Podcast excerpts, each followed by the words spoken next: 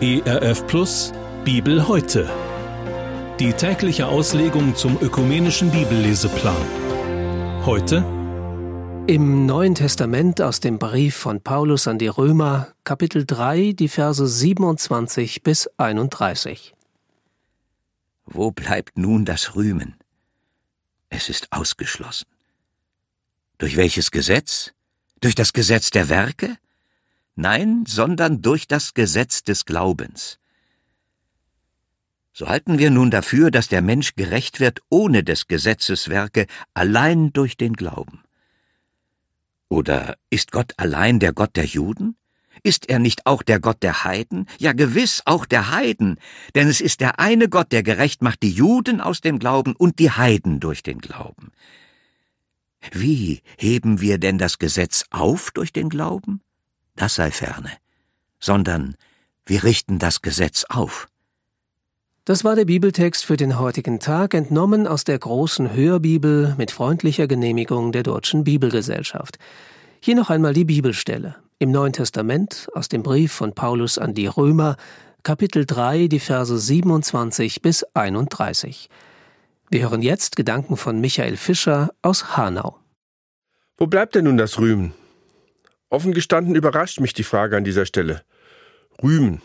Wer rühmt sich selbst wofür? Wenn ich an sich selbst rühmen denke, dann fällt mir der Anton aus Tirol ein. Ich bin so schön, ich bin so toll, ich bin der Anton aus Tirol. Das ist Rühmen. Ich glaube kaum, dass Paulus an den gedacht hat, als er die Frage stellte. Mir ist auch nicht aufgefallen, dass Rühmen bis zu diesem Punkt im Römerbrief ein großes Thema war. Wie kommt Paulus darauf und wen nimmt er hier ins Visier? Tatsächlich spricht er mit dieser Frage ein Thema an, das für die ersten christlichen Gemeinden große Bedeutung hatte. Die quälten sich nämlich mit der Frage rum, ob Judenchristen und Heidenchristen gemeinsam in einer Kirche zusammenleben könnten oder eben nicht.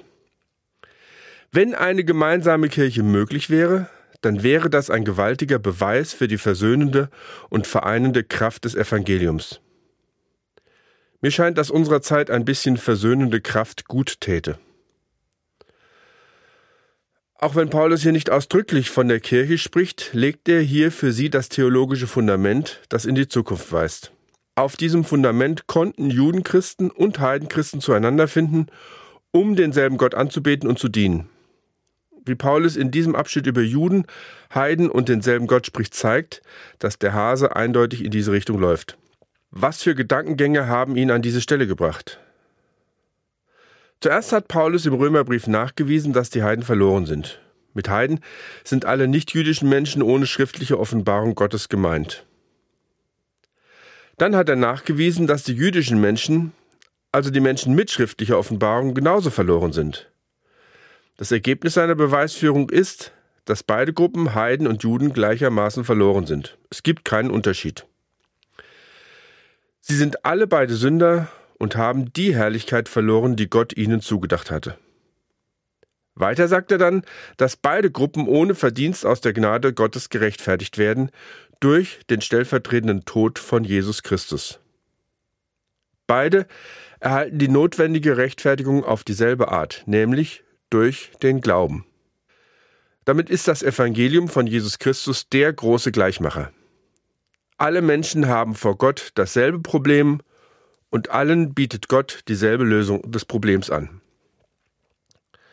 Das Evangelium von Jesus kommt allerdings nur bei den Menschen zur Wirkung, die für sich persönlich sowohl das Problem als auch die Lösung anerkannt haben. Deshalb muss jeder den Lösungsweg Gottes für sich annehmen. Das Annehmen im Glauben ist eine persönliche Sache.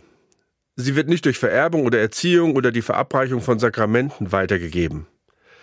Eine pauschale Rettung aller Menschen, auch nicht von bestimmten Gruppen, kennt die Bibel nicht. Nur jemand, der für sich selbst sagt, ich glaube, dass Jesus Christus für mich und meine Sünden gestorben ist, erhält Anteil am Evangelium. Sobald ein Mensch diesen Punkt wirklich erkannt hat, verändert das sein Selbstverständnis. Er erhält in Christus eine neue Identität. Weil nun die Kirche von ihrem ursprünglichen Verständnis her in der Summe aus lauter solchen einzelnen Personen bestand, hatten alle dasselbe Fundament. Alle anderen Unterschiede wurden zweitrangig. Die Unterschiede blieben zwar bestehen, ein Grieche blieb ein Grieche, ein Jude blieb ein Jude, Frau blieb Frau und Mann blieb Mann, aber das grundsätzlich trennende Hindernis zwischen den Menschen verschwand. Oder wie Paulus es an anderer Stelle ausdrückte, der Zaun ist weg. Es gab keinen Grund mehr, sich auf bestimmte Eigenschaften was einzubilden oder sich zu rühmen. In der Folge hatte das interessante Auswirkungen. In dem Maß, in dem sich der christliche Glaube im römischen Reich ausbreitete, veränderte sich die römische Gesellschaft. Frauen erfuhren eine gewaltige Aufwertung. Die Ehen wurden besser.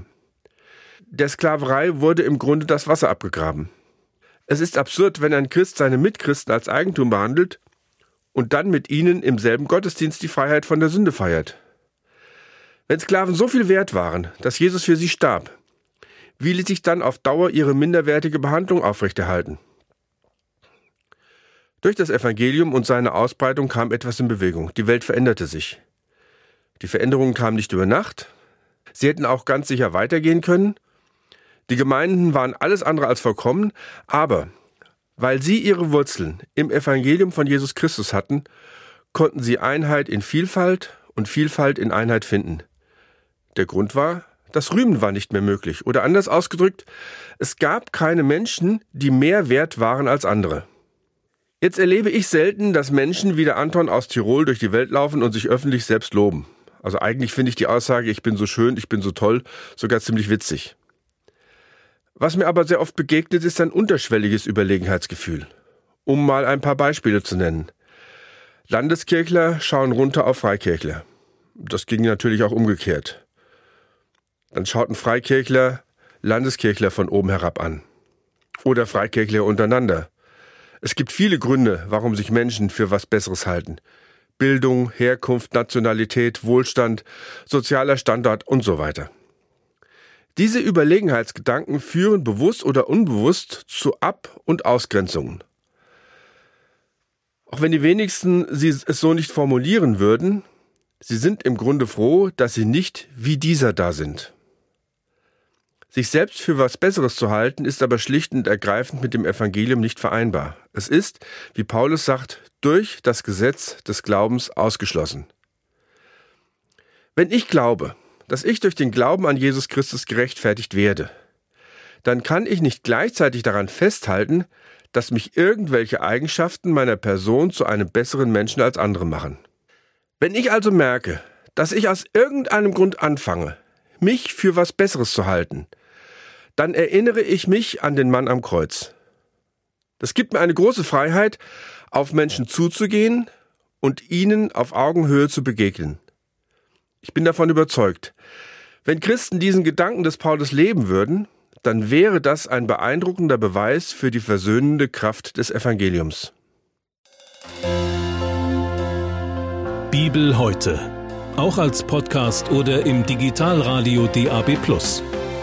Hören Sie ERF Gutes im Radio.